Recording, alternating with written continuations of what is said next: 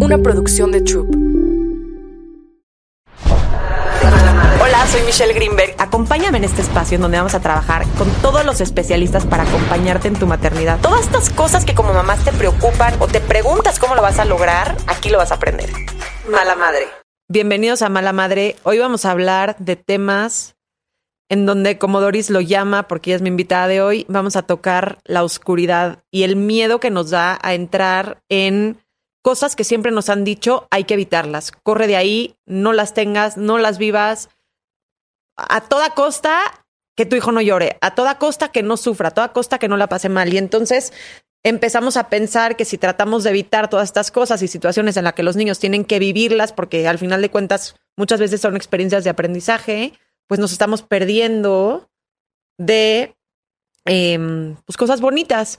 Hoy está conmigo Doris Name, ella es terapeuta intrapersonal y vamos a platicar pues este lado oscuro de la maternidad y un poco del control en donde como ya lo hemos platicado antes, esta rayita delgadita entre poner un buen límite y permitir que tu hijo haga todo lo que quiere por miedo a decirle no. Em, y pues bienvenida. Gracias. Mil gracias, Mitch. Gracias a todos. Y sí, es que este es un tema, es un tema increíble, debería ser un tema supernatural, ¿verdad? Pero le hemos puesto tantos tabús a la oscuridad nos han dicho que corramos, ¿no? Del otro lado siempre, que la felicidad es ausencia de sufrimiento. Entonces, hicimos una utopía, ¿no? En la que nuestros hijos tienen que vivir una vida feliz y exitosa. Y dentro de esa felicidad y éxito no cabe el sufrimiento.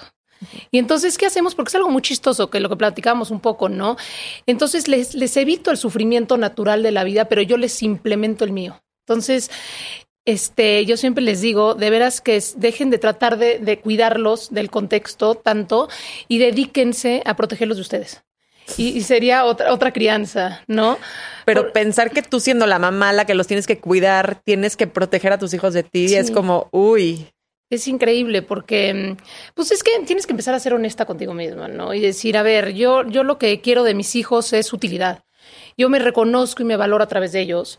Para mí son míos, ¿no? Que es esta, esta falsa, de veras, esta falsa identidad de que nuestros hijos son nuestros, ha sido un desastre en la crianza porque lo único que lleva es, si tú piensas que algo es tuyo, pues lo único que quieres hacer con él es que haga lo que tú quieres que haga, ¿no? Y si no hace lo que tú quieres que haga y si no cumple esas expectativas y esas fantasías, sale, yo le llamo el freak, sale un freak acá adentro intenso que te dice a toda costa, termina con la oscuridad, termina con esto que te está haciendo intolerable que te está haciendo incómodo, ¿no? Entonces podemos utilizar cualquier tipo de violencia, amenaza, castigo, grito, para acabar con esa oscuridad, que es una oscuridad natural, cuando llega una emoción incómoda, hay una oscuridad natural en el cuerpo del ser humano, y entonces yo la quiero tapar y la quiero acabar con una incomodidad y una violencia impuesta. ¿Me entiendes? Entonces creo mucho más sufrimiento del que crea la vida, la vida sola.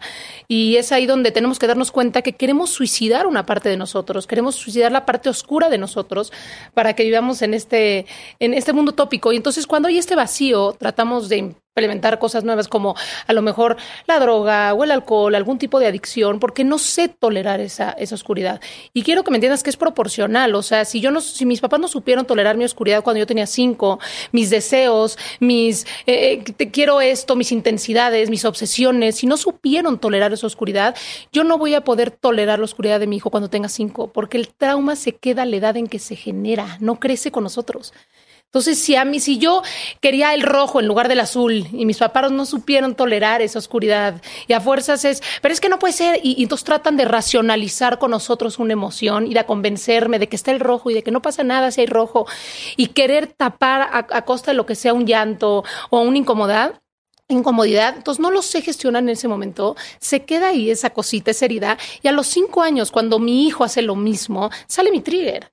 ¿No? Y entonces a toda costa lo quiero tapar, a toda costa lo quiero callar, evitar esa incomodidad como de lugar. Y entonces le implemento este sufrimiento, ¿no? Entonces, lo correcto hoy en día, como la tendencia dice que es acompañar la emoción. Es que con la oscuridad lo único que hay que hacer es acompañarla. Tampoco es vincularla, ¿eh? porque la oscuridad se vincula. Es muy fácil vincular una oscuridad. Cuando yo le pongo atención, aunque sea negativa a algo, crea atención. Y esa atención crece. Donde ponemos una atención, eso es lo que siempre va a crecer. ¿A qué le llamas oscuridad, Doris? Es que e, ese es como un tema importante que hay que ver a todo lo que hace que nos incomodemos, a todo lo que hace que queramos que corramos del otro lado, a todo lo que hace que queramos evitar. Ok, esta sensación llámale un berrinche, de evitar llámale lo que un sea. llanto, llámale un, no sé, que el niño tenía que saludar a la abuelita y no lo saludó porque... Exactamente, puede ser una expectativa, ¿no? Que no coincida esta expectativa, que no se sincronice con tu realidad. Si yo voy a llegar a Disneylandia, ¿no? Y entonces yo tenía aquí la, la fantasía de que la vamos a pasar increíble, o vamos a hacer pastelitos en la mañana, o vamos a poner el árbol de Navidad, o vamos a creer esta fantasía. Y por esas fantasías tan fuertes podemos hacer sufrir mucho a los niños, ¿no? Porque llega el momento de poner el arbolito y el niño se enreda en la, en la, y entonces todo es un caos, que la crianza es maravillosa cuando podemos entender el caos. No está hecha nada más de puro placer, la crianza está hecha de caos, ¿no? Y, y que el niño muerda, que el niño pegue, que el niño pase por todas estas etapas es completamente normal. Lo que no es normal es que no sepamos tolerarla y queremos quitarla como de lugar. Y también podemos quitarla y empezar con estos de terapias y que, y porque hay algo que no está bien, ¿no? Y lo que no está bien es que es oscuridad y que no sabemos tolerarla nada más. ¿Y dónde empiezas? O sea, ¿por dónde empiezas a entender? Porque a mí me pasa mucho que yo trabajo con el sueño de los niños, que los papás cuando quieren hacer un proceso de sueño, siempre la pregunta es, yo no quiero que llore. Yo no quiero que llore, quiero un método que no lloren. Y yo siempre les digo, a ver, estás haciendo un cambio de lo que tu bebé conoce o de lo que tu hijo conoce. Él sabe dormir de cierta manera y tú estás llegando a proponerle algo diferente que claro que el niño va a desconocer, que claro que tal vez no le va a gustar porque va a ser tal vez un poco más difícil de conquistar, que claro que vas a tener que hacer ciertos pasos que normalmente no estás acostumbrado a hacer. Y pues sí, sí puede ser que el niño llore en el proceso, ¿no? Y esa incomodidad de sentir que el niño llore, que no vaya a ser, o sea, como que lo saca tanto de, no sé si de su zona de confort, del control que sienten que tienen y, y a veces no, no pueden ni siquiera como poner el límite. Les digo, es que es puro, son puros límites, es establecer como ciertos límites alrededor de la hora de dormir que son buenos para ti también, ¿no? Y, y sentir que las mamás no tenemos derecho de poner como nuestro orden, que a nosotras nos haga sentir cómodas porque el niño tiene que ser, an- no sé, son como muchas cosas que, Es que yo creo que biológicamente también, Mitch, tenemos que entender que el llanto es, es, es, es- nos habla de una necesidad insatisfecha, ¿ok? Y queremos acercarnos a satisfacer esa necesidad. No, muchas veces no sabemos qué necesidad es. Y yo, como les digo, con que tengan una divina entre 40 y 50% de la necesidad, con eso basta. Porque es imposible saber la- el 100% de la necesidad del de enfrente, ¿no? Entonces, muchas veces es esta parte biológica de decir, eh, hay un llanto y entonces significa que me están hablando porque hay una necesidad que necesita satisfacerse. Ahora, eso sería la parte biológica. Tenemos que distinguir entre los límites, porque hay límites biográficos, Mitch, que es aquí cuando estamos hablando de este tema donde los- cuando nos metemos en los límites biográficos es yo quiero que se siente a comer toda la comida porque si no no me lo voy a poder llevar a los restaurantes. O mi abuelita me dice que si no Es un niño malcriado. es, es un niño malcriado. O si no saluda cuando tiene cuatro años tiene que saludar a todos pasa esto. Y yo quiero que vayan a todas las clases durante todo el día porque entonces si no se va a hacer un flojo. Y va- todos estos límites biográficos eso va a ser lo que va a chocar con la crianza natural de un niño ok porque aquí es cuando tenemos que distinguir entre el control y el amor.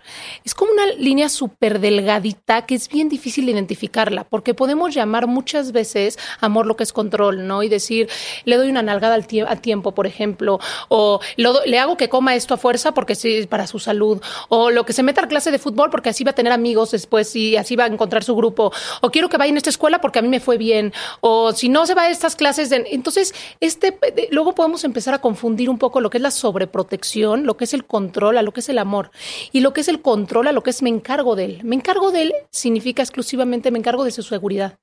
¿Ok? Entonces, los límites aquí podemos entender lo que es control, es decir, él este tiene que encargar de mis emociones, porque si no hace eso, yo me pongo mal. Porque si no hace lo otro, entonces yo me valoro a través de eso. Entonces, si no va a la clase de fútbol, entonces a mí yo me, me siento incómoda o me siento enojada. Entonces él se tiene que encargar de mí. Eso es lo que hace el control. Y lo que hace el que me encargue de él, primero decir, los límites tienen que ser exclusivamente de seguridad. No puedo meter mis límites biográficos porque los límites biográficos están completamente heridos. Viene de gente que tampoco tenía ni idea de lo que hacía. ¿Ok? Entonces, ¿qué pasa si yo meto mis límites de seguridad? Siempre tengo que preguntarme, ¿esto que estoy implementando es peligro? Entonces, por ejemplo, si el niño está viendo la tele más de dos horas al día, es peligroso. O en el coche que no se ponga el Que no cinturón. se ponga el cinturón, claro. Si el niño, por ejemplo, no está durmiendo bien como debe dormir, es peligroso. Hay ciertos límites de sobrevivencia, ¿no? Que son, por ejemplo, el sueño, es uno de los límites más importantes. La alimentación es uno de los límites más importantes. La inteligencia emocional. Se tiene que hablar de la inteligencia emocional en la casa. Te tiene que tolerar la oscuridad. La inteligencia emocional está ligada completa y absolutamente a la capacidad que tenemos de tolerar la oscuridad. La autorregulación, que es la parte, la primera herramienta que yo les daría a los papás, la primera herramienta, la vida Pero de los niños, a los papás, Sí. claro. La vida de los niños depende de la autorregulación de los papás. ¿Ok? ¿Qué pasa? Y eso es bien importante entender. El niño cuando nace todavía no tiene el lóbulo frontal. Se termina de desarrollar hasta los 21, 22 años. Entonces está en construcción. Entonces vamos a ver que a veces el lóbulo frontal se encarga del análisis, de la reflexión, de la resiliencia, de las relaciones, de tomar las decisiones. Entonces vamos a ver muchas veces que los niños son como bipolares, ¿no? Que llegan con el, el hermanito y, le- y están felices y lo ayudan y le ponen el pañal y cinco minutos después le dan un bofetadón. Sí, sí, sí. Es porque están, está en construcción ese lóbulo frontal. Es normal, ¿ok? Entonces va a ser normal que haya muchísima incomodidad en las emociones. No saben qué hacer con las emociones. Entra esta emoción y como no hay un autorregulador, no hay un termómetro, ellos dicen, ¿qué me está pasando? Me voy a quedar Pero así el incluso tú resto como de la adulto, vida". de repente sientes algo y ni siquiera sabes qué es. O sea, porque te da no como una sensación que físicamente hasta te sientes incómodo, pero no sabes si estás triste, si estás enojado, si te sientes. o sea, Claro. ni siquiera tú identificas como adulto a veces, ¿no? Porque nadie nos habló de la inteligencia emocional, porque nadie nos educó desde el, desde el lóbulo frontal, porque nadie nos educó desde el hemisferio derecho. El mundo es racional. Entonces teníamos una emoción y trataban de convencernos o de racionalizar con nosotros. Pero mi vida es lo mismo, este. Pero ¿qué más te da? O te distraen o no. No hay esta validación. Y entonces, ¿qué pasa cuando el niño está creciendo con este lóbulo frontal? Y está desarrollando este lóbulo frontal. Y lo primero que hacen y literalmente es ciencia, es tomar prestado el lóbulo frontal de la mamá. Entonces toman prestado el lóbulo frontal de la mamá o el lóbulo frontal del papá para poderse autorregular, para poder empezar el proceso de autorregulación. Si el lóbulo frontal del papá está secuestrado por la amígdala, tampoco, no, le puede servir de nada. Entonces, el momento en que el niño está desregulado y el papá se desregula con él, se prenden más focos dentro del cerebro, ¿ok?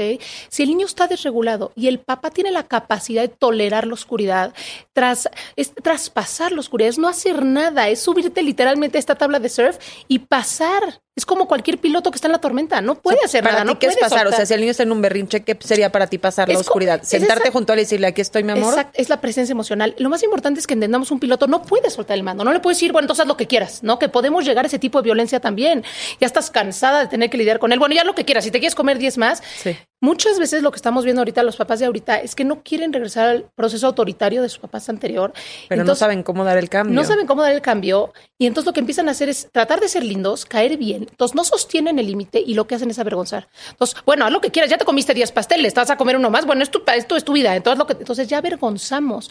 Nada es suficiente para ti. ¿Cuánto tiempo llevas viendo la televisión? En lugar de pagar la televisión, avergonzamos, ¿ok? Y es lo que está viendo ahorita y la vergüenza es bien difícil de sobrepasar cuando somos grandes, ¿no? Y todo está en por no saber tolerar la oscuridad, todo es no poder tolerar la oscuridad. Es como un piloto, cuando hay oscuridad no puede soltar el mando, no puedes ir entonces a ver, órale, a ver quién, quién, quién va a llegar, ¿no?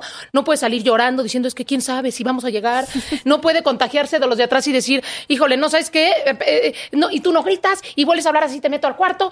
No, el piloto no se puede contagiar del pasajero, es lo primero que tiene que haber. Y para eso tiene que haber un proceso de autorregulación interno, mientras que estamos tolerando la oscuridad de un niño. Entonces, imagínate lo complicado que está, Pero estás de acuerdo que hay niños que te detonan más que otros. sin duda. O sea, hay unos Sin que, duda. que puedes tolerarles la oscuridad y te puedes sumergir en la noche más oscura de la vida, pero hay otros que, híjole, híjole. Sin duda. Y eso es porque todas esas cosas que a ti te chocan de ese niño es lo que tienes tú reprimido. No, total, y lo veo. Y hoy en día, y justamente siento que desde que soy mamá y de niños más grandes y estoy más consciente de mí, les veo a ellos más cosas de mí que yo no me di cuenta tanto que las tenía, ya sabes. Entonces estás todo el día como chocando contra ti mismo y mi mensaje cerebral es, ¿qué te hubiera gustado a ti o qué te hubiera servido en ese momento para que tú hagas lo mismo y lo ayudes? Y a veces ni siquiera me sé contestar. Es impresionante. Y te voy a decir qué es lo que pasa. La formulita que yo siempre les digo, siempre pregúntense si está tirando la comida al piso el niño. ¿Es de peligro o no es de peligro? Ese es el primer paso. ¿Esto es peligroso o no? Y no es peligroso. Se van a dar cuenta que el 90% de las cosas por las cuales están corrigiendo no es peligroso. Y el límite de seguridad es lo más importante que podemos hacer. Entonces, primero nos tenemos que preguntar, ¿es de peligro o no? Si no es de peligro, lo primero que tenemos que hacer es auto- autorregularnos. Ese es el primer proceso. Y, y- y- y les y digo que es complejo, muy complejo, porque en el momento en que tiró la comida al piso, yo tengo que preguntarme, ¿qué pasaba en mi casa cuando yo tiraba la comida Claro, al y piso? entonces ya te viene el autoritarismo con el que creciste y dices, este niño está portando mal, me está retando, está, ¿no? Eso que dices, Micha, es cañón, porque es el mindset. Si tu mindset es negativo, no hay manera de que tu cuerpo sea positivo. Entonces vas a querer acabarlo. Es lo que te digo, la amígdala se prende y la amígdala quiere acabar con el enemigo. No le importa nada más porque no hay oxitocina. Es un tema fisiológico. Así como el berrinche es biológico, literalmente es biológico, es cortisol, no saben qué hacer con la emoción, entonces es biológico, no es desobediencia. La, la desregulación es lo mismo, es biológico. Si yo no tengo la capacidad de prender el lóbulo frontal a tiempo y no calmo mi amígdala y le digo no hay ningún peligro y empiezo a hacer mis mecanismos de defensa, inhalo y exhalo, me valido, permito estar como estoy porque también tengo que permitirme oscuridad. Si no hago todo este proceso, la amígdala me va a decir acaba con él. Solo por eso podríamos castigar a un niño. Si se supone que el niño viene aquí es para que los cuidemos, para que lleven una vida, la mejor vida posible, y lo primero que hacen cuando lo primero que hacemos cuando llegan aquí es castigarlos, amenazarlos, violentarlos, encontrar todas las maneras posibles para controlarlos, ¿no? Te digo que la sobreprotección es bien cañona. Entonces, una nalgadita a tiempo o hacer cosas que ellos no quieren, obligarlos a hacer cosas que ellos quieren, es una ilusión, ¿verdad? Todo eso, pero todo eso con tal de que, de que se calme el ego, con tal de que se calme esta amiga, la diga ya. ¿Ok? Entonces utilizamos a los niños y les creamos mucho más sufrimiento del que hay. Entonces, si nosotros tenemos la capacidad, la tolerancia de cuando no haya un problema, no sea peligroso, Quedarnos con esta presencia emocional termina de desbordar el niño, termina de despresurizar. Mientras yo me estoy autorregulando, ellos pueden pedir prestado mi lóbulo frontal para empezar el proceso de autorregulación ellos. Y así tendríamos gente mucho más madura en el mundo, no tan reactiva y tantas guerras y tanta violencia y tanto conflicto. Es hacer la pausa anteriormente mi respuesta es completamente diferente. Porque imagínate que yo estoy en casa de mis papás y el niño empieza a gritar y me empiezo a sentir humillada y están los hermanos y están y es el primer ay, nieto. Qué mal criadito, ay, tu hijo no sé qué. Yo de chiquita tú nunca te portabas así porque yo te enseñé que tú una Si yo reacciono desde ahí, imagínate el sufrimiento que le causo a mi hijo. No es un sufrimiento natural. Imagínate el sufrimiento, pero ahora, entonces lo que sí hago es quitarle el sufrimiento de afuera. Entonces le hablo a las mises para que no lo vayan a sentar en la ventana, porque entonces él le pasa que con el sol, y entonces le hablo a otro coach, es que mi hijo es muy sensible, lo meto a la terapia para que, porque es imperfecto y porque tiene que cambiar y cambiar y cambiar. Entonces trato de hacer todo el contexto lo menos sufrible posible, pero yo soy su causa de sufrimiento número uno. Y es impresionante porque la, la, oscuridad no es dañina. La pero ¿cómo haces para tú como papá tener más tolerancia a la frustración tuya y de tus hijos, porque, o sea, entiendo, y eso que dices del límite de seguridad, creo que es básico y creo que es importante que tal vez todo lo que no implica una seguridad ya implica un poco de tus expectativas, un poco de lo que tú quieres, un poco de lo que tú buscas, y siento que los hijos mayores pobrecitos, porque son los que, los que peor les va, porque con ellos vas rompiendo todas las etapas de la vida y los chiquitos ya muchas veces descubriste que no pasaba nada, entonces eres mucho más libre y amable, ¿no? Al mismo tiempo como dices, bueno, ya probé con este que pues si no entra al soccer igual tuvo amigos y no pasa nada, entonces que este se vaya al teatro y me vale gorro, ¿no? Pero los grandes como que te van enseñando cada vez más. ¿Cómo?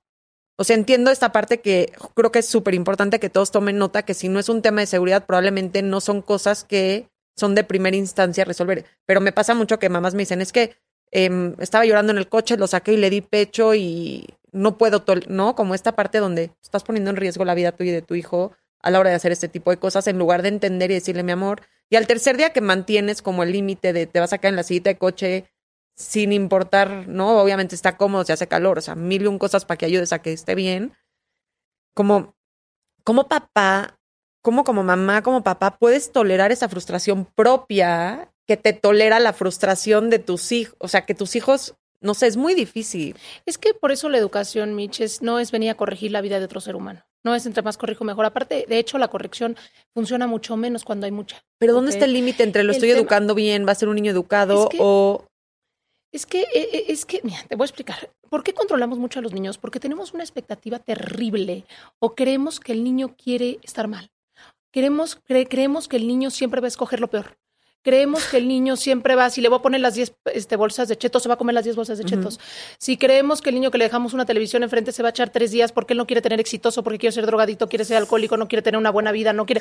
O sea, de veras es increíble tener esta creencia. De, ¿Por qué? Pero es que, es, es, que, es que son muchas heridas las que traemos y nos contagiamos y, y, no sabemos distinguir nuestras heridas y las de ellos y luego creemos que es un lienzo en blanco y entonces empezamos a implementar todo y, los, y, y, y tenemos que, primero que nada, tener esta, este, es como esta claridad, ¿ok? De decir, ellos no son míos, vinieron a través de mí, ellos ya tienen el lienzo con todos los colores, tienen una estructura, el 80% de ellos es su estructura, su genética, genética emocional, su carácter, su temperamento, su personalidad, su número anagrámico, su, su horóscopo, ¿se entiende? El 80% de ellos es su estructura, el 20% es nuestra influencia, sin duda, la influencia del contexto, pero ellos ya traen todo eso.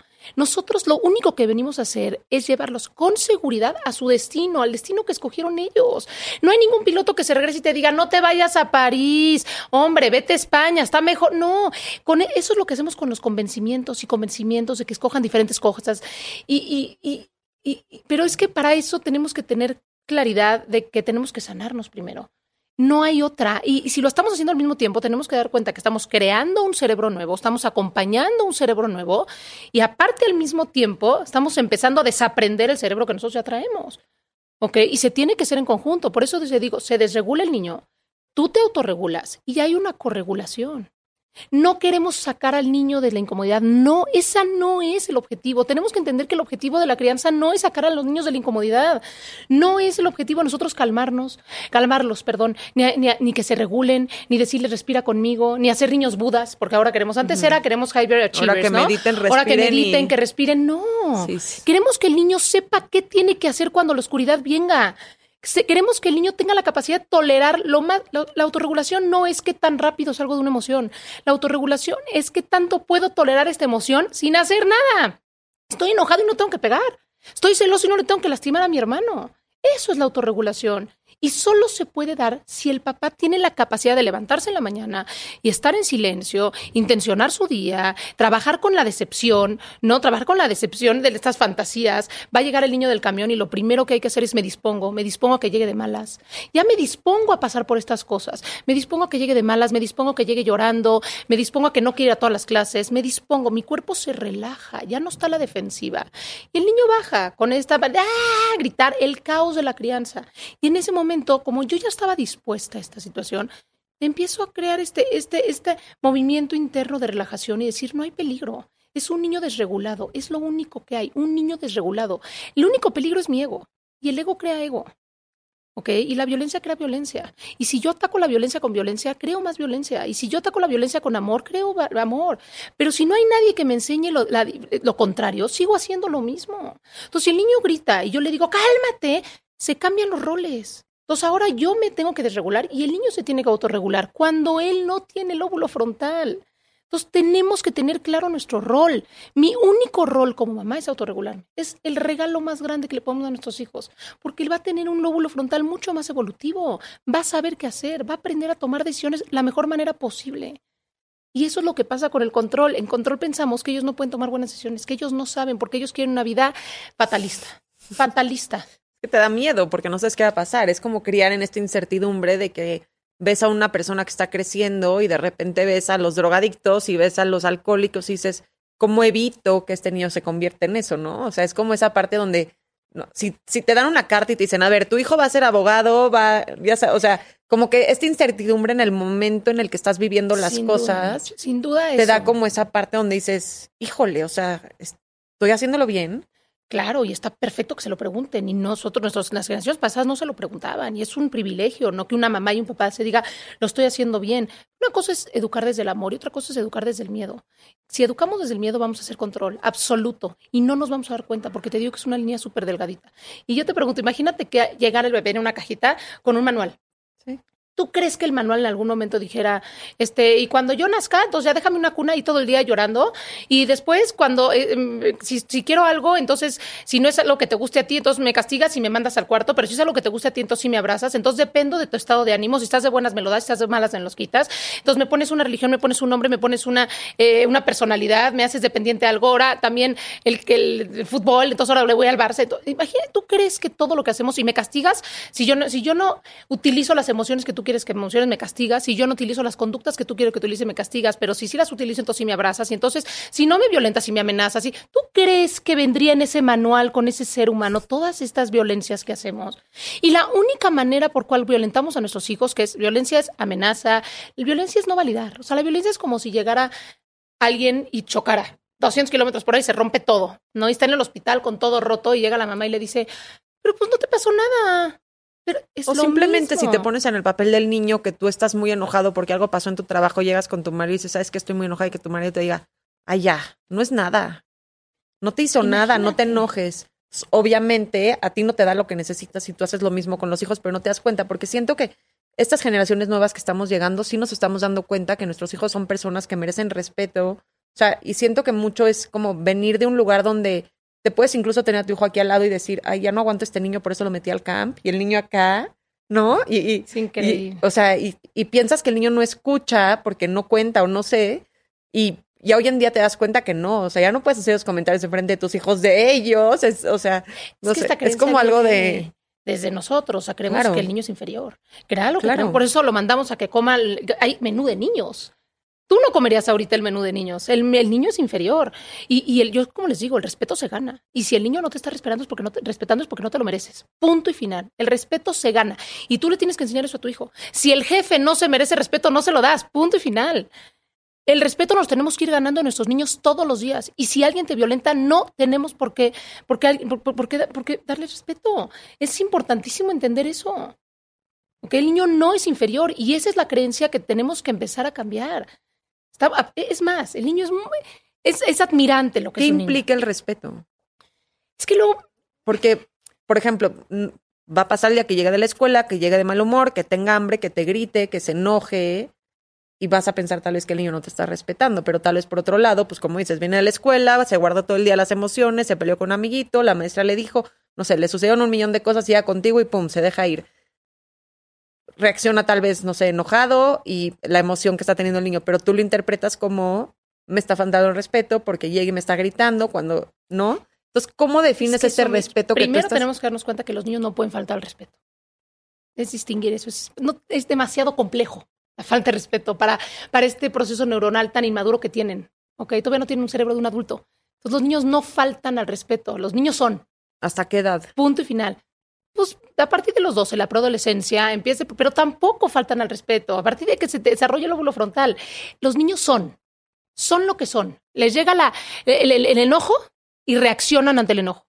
Les llena la tristeza y reaccionan ante la tristeza, sin filtro. Ellos no saben que esto se les va a quitar, que va a acabar, que nadie le está diciendo, oye, nada. Entonces los niños no faltan al respeto como tal, que es algo que también tenemos que... Si yo tengo un mindset de que el niño me está faltando el respeto, ¿qué hago si alguien me está faltando el respeto? Lucho, violento, acabo con esa falta de respeto. Por eso les digo, si mi mindset es de que mi niño me quiere faltar el respeto, pues lo primero que hago es acabar con esa falta de respeto. No me interesa la emoción intrínseca que hay. Eso me vale gorro. La vida de mis hijos se vuelve conductual como perritos. Pero cualquiera se voltea y dice, eres muy blanda. ¿Cómo dejas que te hable así? Es que ese, ese es el tema, la presión social. Tenemos que aprender a, a- a- a tener un estómago mucho más duro, tener un corazón abierto, una cabeza abierta, pero un corazón, un estómago duro y aprender a nuestros instintos. El problema cuando nosotros empezamos a crecer y empiezan a socializarnos y a fragmentarnos y decir, no me vuelvas a hablar así y saludas al abuelo y empieza todo este adoctrinamiento porque te adoctrinan, ¿ok? Cuando empieza todo este adoctrinamiento, hay una parte de ti que se tiene que morir a fuerza. Porque si yo tengo un instinto de que no quiero saludar al papá o no quiero saludar al abuelo, pero mi mamá, que es la que lo con la que yo tengo que vincular para sobrevivir, me dice que lo tengo que hacer, lo primero que tengo que escoger es entre ella o yo. ¿Y qué voy a escoger? Ella. Entonces mis instintos naturales los tengo que matar. Es el primer trauma. El instinto natural del ser humano tiene que morir para poder satisfacer las necesidades del adulto. ¿Ok? Y entre menos pueda tolerar la oscuridad del niño, más tengo que matar mis partes más tengo que dejar de ser yo. De los 0 a los 12 años, los niños lo único que están haciendo es esto me atrae, hago que, me, que mis papás me abracen y me aplaudan y me quieran, no hacen que mis papás me rechacen. Todo el tiempo lo están haciendo, están haciendo sinopsis. Esto me, me da la bienvenida a mi vínculo social o me hace que me rechacen. Esto me quita, me trae, me trae todo el tiempo. Entonces, si yo me porto mal, ¿qué hace mi mamá? ¿Sabes que hay un estudio enorme que dicen, este, los- de- cuando le dicen, ¿qué es lo que más te gusta a tus papás? Que cuando yo estoy mal me contiene, que cuando yo estoy mal está conmigo. No es que me lleva a Disney y que, este, y que me lee los libros en la noche, ni nada. Es que hacen mis papás cuando yo estoy mal. Y cuando alguien está mal, más amor necesita. Eso es lo que no entendemos. Y sobre todo el niño. El niño no está mal porque es un maleducado. El niño está mal porque es biológico. ¿Ok? Porque no sabe hacerlo de una manera distinta. Porque cuando él está mal, tú le regresas mal, él no sabe hacerlo diferente. ¿Y cómo pero- haces que no se vuelva un tema personal? O sea, ¿cómo no te lo tomas personal? ¿Cómo no te tomas personal está- la crianza? Sí, Es o sea, no puedes, es muy difícil.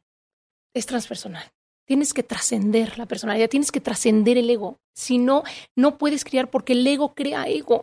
Entre más egoica estás, más ego vas a creer en tus hijos. O sea, por ejemplo, a mí me pasa, ajá. a veces los recojo de la escuela y son cuatro, ¿no? Entonces salen de la escuela, todo muy bien, de repente uno sale de buenas, uno sale malas, uno sale bien, uno sale con hambre, vamos en el coche.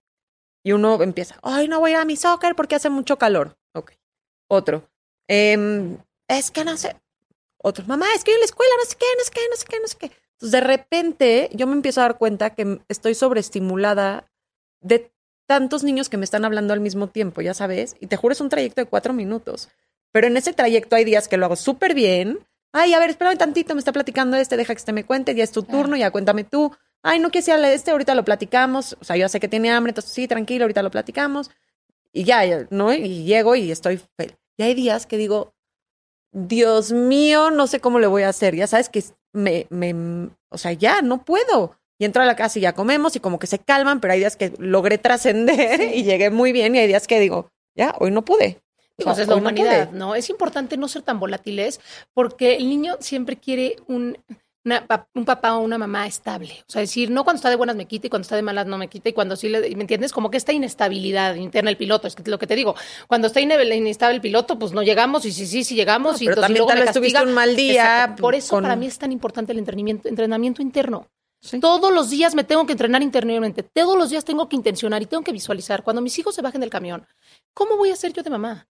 Estoy dispuesta a que sea un caos, estoy dispuesta a que uno haga esto y el otro haga esto. Y estoy... En el COVID, así yo lo hacía, yo me metía a donde estaban mis hijos estudiando y decía, estoy dispuesta a que esto sea un desastre. Y muchas de las veces yo les decía a mis hijos, les voy a enseñar a ustedes a lidiar conmigo. Yo soy las que más los voy a abrir, ¿ok? Entonces les voy a enseñar a ustedes a lidiar conmigo, porque también es parte de ese proceso. Entonces, ¿qué pasaba? Yo eh, llegan del camión o llegan y, y- y hago una meditación de tres minutitos, una respiración, inhalo y exhalo. Le digo a mi amígdala, no estoy en peligro, no hay ningún peligro. Lo peor que puede pasar es que se peligre mi ego. ¿Ok? Que uno llegó gritando y que yo tenía la expectativa de que todo estaba calmado y que todo estaba increíble y que íbamos a llegar a comer. Eso es lo único que puede peligrar mi expectativa, ¿ok? Pero no hay un peligro real.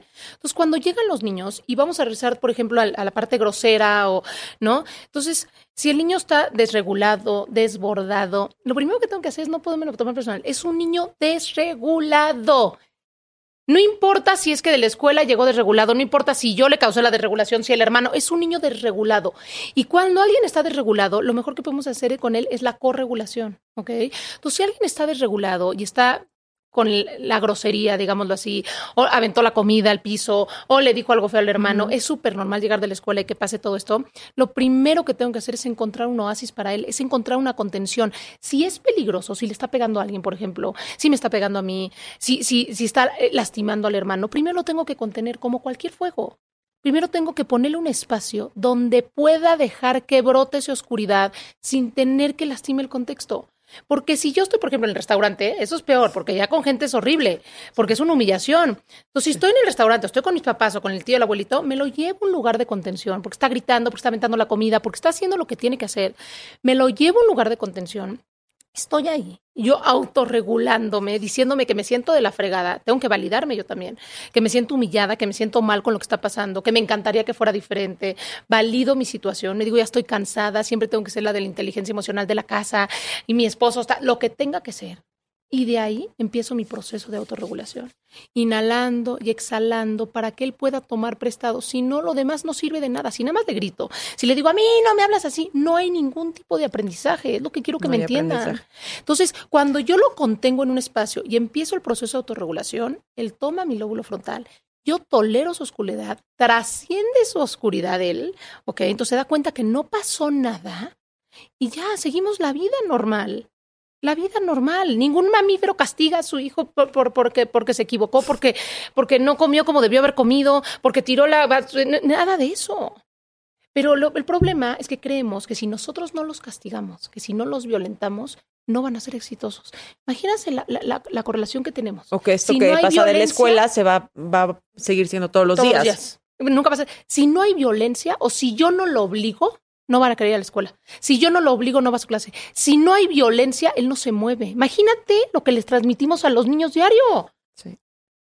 Le tenemos que transmitir es un niño que tienes ganas de estar bien.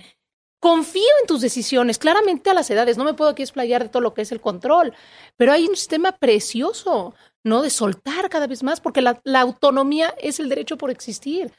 ¿Sabes que la depresión más grande es no tener la capacidad de, de decidir el siguiente paso de mi vida? Entonces está el niño en el camión diciendo, tengo clase de piano, tengo clase de piano, yo no puedo decidir mi siguiente paso. Y por eso viene tanta depresión, por eso hay tanta ansiedad, por eso hay tantos suicidios, por no tener la capacidad de tú decidir cuál va a ser lo siguiente que vas a hacer. Pero entonces, ¿qué haces? Le presentas las eso, opciones al niño y le dices, a ver, mi amor, existen estas 10 clases en la tarde. Em, Claro. ¿Quiero que vayas a alguna o eso ya también es control? Es que por eso tenemos que aprender. O sea, ¿cuándo me está tengo el límite me, de...? me tengo que preguntar, ¿es de sobrevivencia? ¿Es de, es de peligro?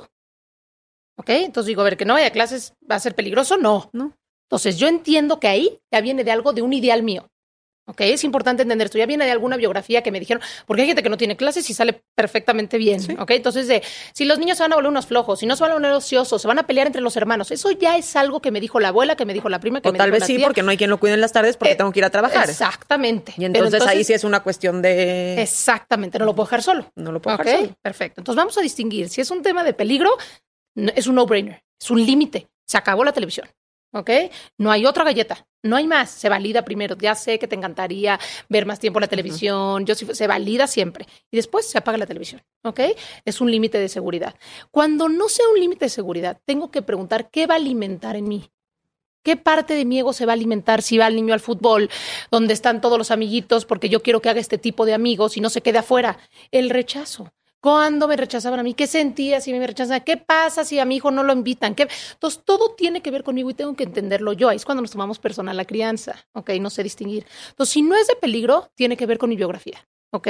Entonces, yo me acerco con él y le digo, ya sé, me voy a explayar a que mis hijos tienen la capacidad de decidir si van a la escuela o no. Ujú. Hace que mucha gente me dice, ¿cómo? Y, y literal, o sea, en su vida ellos son el, la parte principal de su vida, no yo, ¿ok? Entonces, dependiendo de las edades.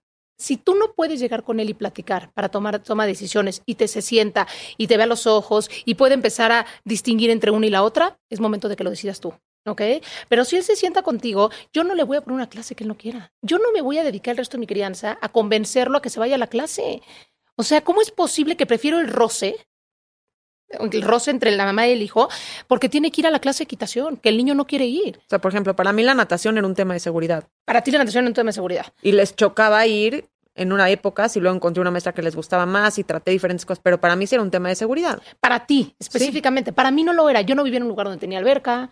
Yo decía, bueno, ese es un proceso también que se da natural de la vida. Mi hijo empezó a nadar a los cinco años porque literalmente sobrevivió, digámoslo así. Y para mí fue muchísimo más fácil ya cuando él decidió meterse a clases. En una semana aprendió a nadar, ¿ok? Entonces, como que hay que distinguir esta, estas partes. Ahora, si es eso, empezás a ser el coach. Entonces le explicas. Le dices, te voy a explicar por qué estoy tomando esta decisión yo por ti. Todavía tú no lo puedes ver, ¿ok? Y entonces haces el coach y, y, y, y, mi amor, llegamos de cojito, haces la disciplina con juego. La disciplina con juego es lo más importante que puede haber, ¿no? Y a ver, cuando yo cierre los ojos, voy a abrir los ojos y va a haber una niña dentro de la alberca. Y entonces, o el títere, ya sé que a la gente le cansa esto, pero es el lenguaje de los niños. Entonces, si yo quiero que hagan algo que le estoy imponiendo, primero que nada no los puedo castigar por eso, ni los puedo violentar porque es algo impuesto por mí. ¿Ok? Entonces, si yo le estoy imponiendo, tengo que encontrar la manera que no sea, que no sea una imposición, una obligación, abrirle la boca para meterle, no, que venga del juego, siempre, ¿ok? Ahora, si él está escogiendo esa, esa, esa, clase, es un compromiso directamente con él. Entonces son seis meses, eso es lo que yo voy a pagar, ¿ok? Esto es lo que tal, tal, tal, tal. Cada vez que no se va a su clase, lo pagas tú, es tu clase. Yo nunca te voy a llegar a decir, oye, tienes tu clase y tienes es tuya, es tu vida, es tu proyecto, es tu proyecto. ¿Qué quieres en tu proyecto? Y saben desde chiquitos, de veras te lo digo. Digo, antes de los cuatro años no tienen por qué ir a ninguna clase. El juego desestructurado es lo mejor que le podemos hacer a los niños. Lo mejor, la resolución de conflictos, que se peleen con el hermano, que se caigan 15 veces. Eso es lo que es la realidad de la vida. No el juego estructurado. Y ahorita en esta época el 80% es juego estructurado. La mayoría en la escuela y luego se van a clase de fútbol, que sigue siendo juego estructurado. Chiste es tiempo para que ellos puedan explorar. ¿Me entiendes? Pero es importantísimo darte cuenta. Ahorita no podemos meternos en todo el proceso de la toma de decisiones, pero tenemos que entregarles la autonomía. Los niños se tienen que sentir libres y es muy difícil sentirte libres. Es más, cuando dejamos a los niños a decidir, muchos me dicen, no, mamá, pero decide por mí. Dime por mí, porque es difícil acostumbrarte a la libertad. Estamos tan acostumbrados a la cárcel y la imposición y la obediencia que es muy difícil esa sensación de libertad de decir, ¿por qué es tan importante para mí la libertad y la autonomía? Porque hace seres responsables. La responsabilidad no se da con la obediencia. Se aprende a obedecer. pero no se aprende a ser responsable. Y cuando yo aprendo a obedecer, le pongo la culpa o el sufrimiento o mi felicidad en alguien más. ¿Y no crees que hay niños que por naturaleza son más responsables que otros?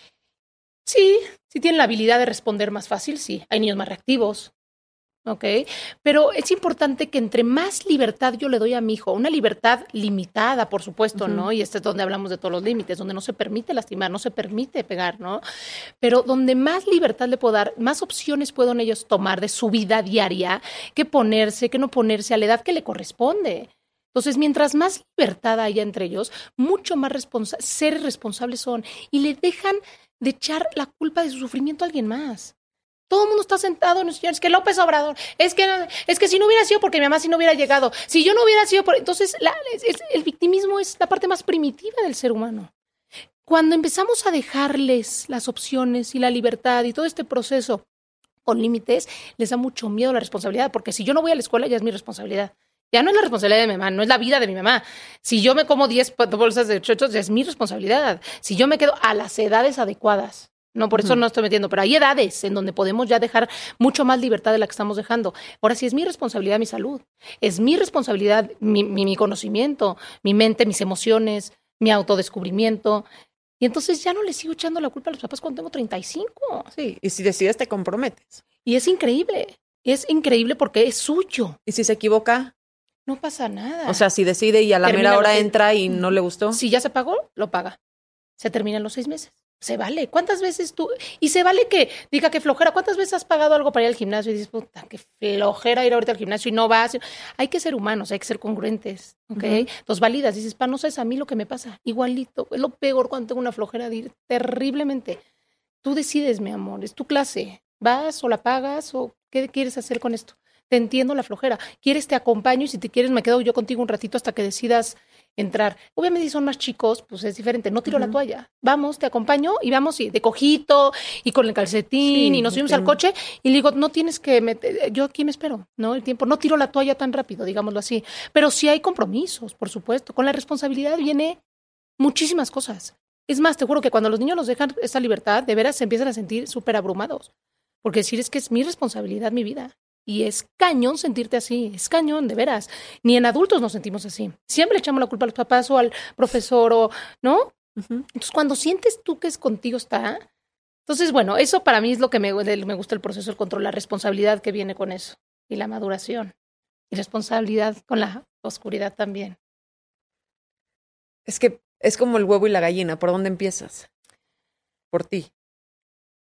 Mira, sin duda empiezas por ti, sin duda empiezas por perdonarte, ¿ok? Por, no es que iba a decir una grosería, pero seguro que me regañan. Pero decir ya, ¿no? No, mejor la fregué, amén. Desde ahí, seguir diciendo, es que debí de haberlo hecho distinto, es que debí es que no debí de haberlo mandado tan chiquito a la escuela, es que yo no sabía, nada de eso, ¿no? Ya la fregué, amén.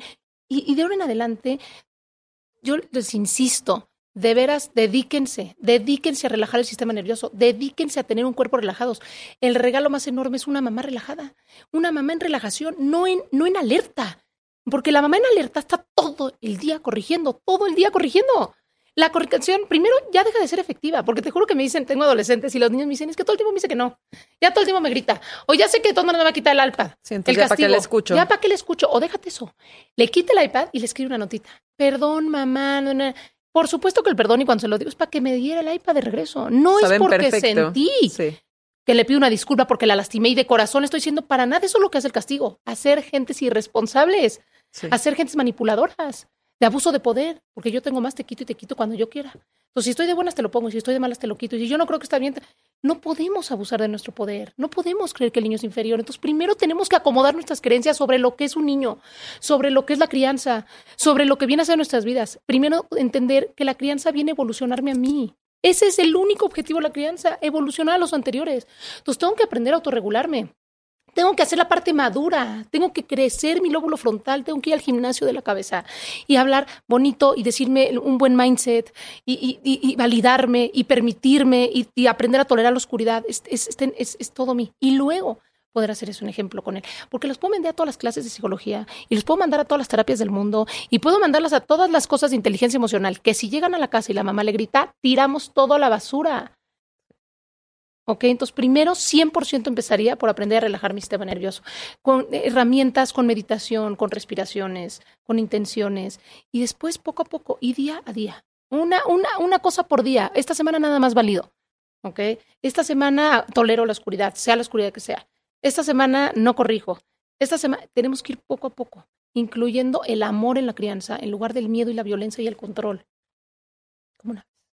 No, la veo muy bien, nada más en la práctica, o sea, hay triggers a veces que te hacen difícil, ¿no? O sea, por más, o sea, es mucho trabajo personal para poder llegar y presentarte así con tus hijos y te digo que está el que te, o sea, que te triggeré en 10 segundos y está el que le puedes aguantar tres horas, pero pasas tú por situaciones diferentes que a veces, o sea, ya a mí me pasa a veces que con cuatro es mucho estímulo todo el tiempo, ¿me entiendes? Entonces, Probablemente, no sé, porque no me tocó tener menos, pero probablemente teniendo menos, tal vez yo podría estar mucho más tranquila, que no hay tanto todo el tiempo que, o sea, te pones a prueba todo el tiempo con, con diferentes circunstancias. Sí, porque seguramente tú tenías la capacidad de tener un supositorio de turbo evolutivo, no es decir, o te mueves o te mueves.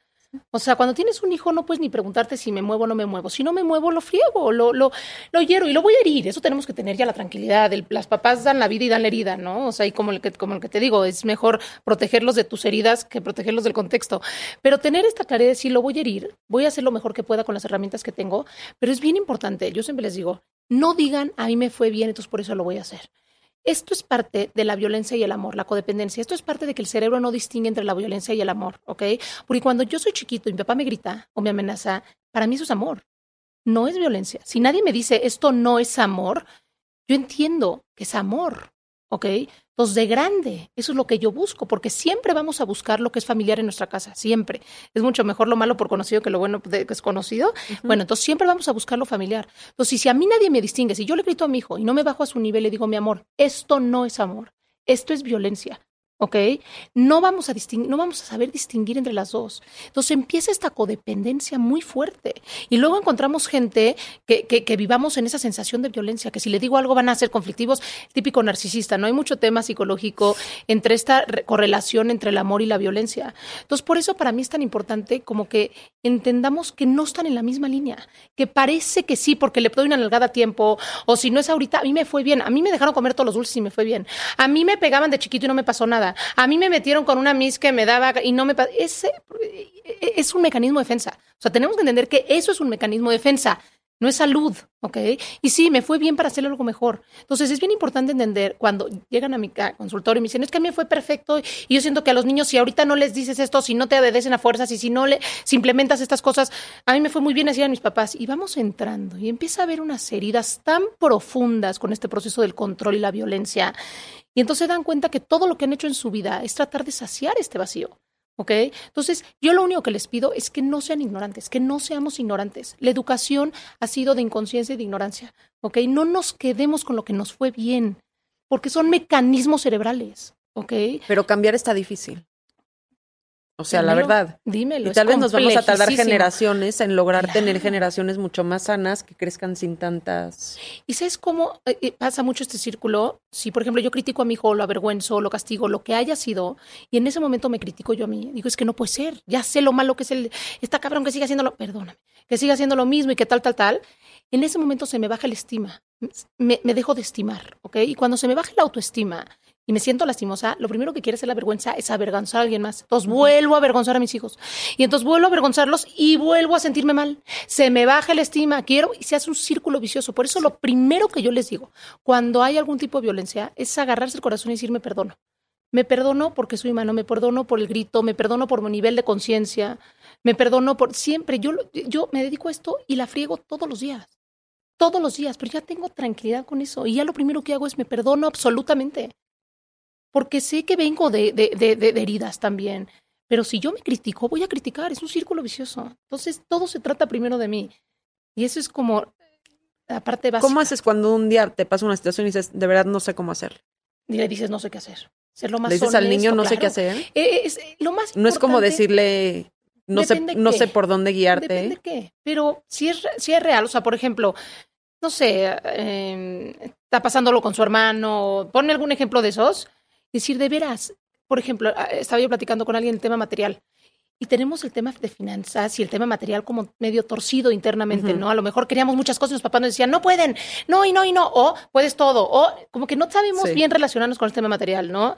Y decir cuánto le compro y cuánto no le compro. Y si le doy un presupuesto y que se adapte a ese, pero el día que no, y entonces, ajá. A lo mejor estoy compensando algo, y entonces por eso lo estoy haciendo desde ahí. Entonces, cuando de veras no sé, y me dice, ma, cómprame, es que no sé, me estoy confundida.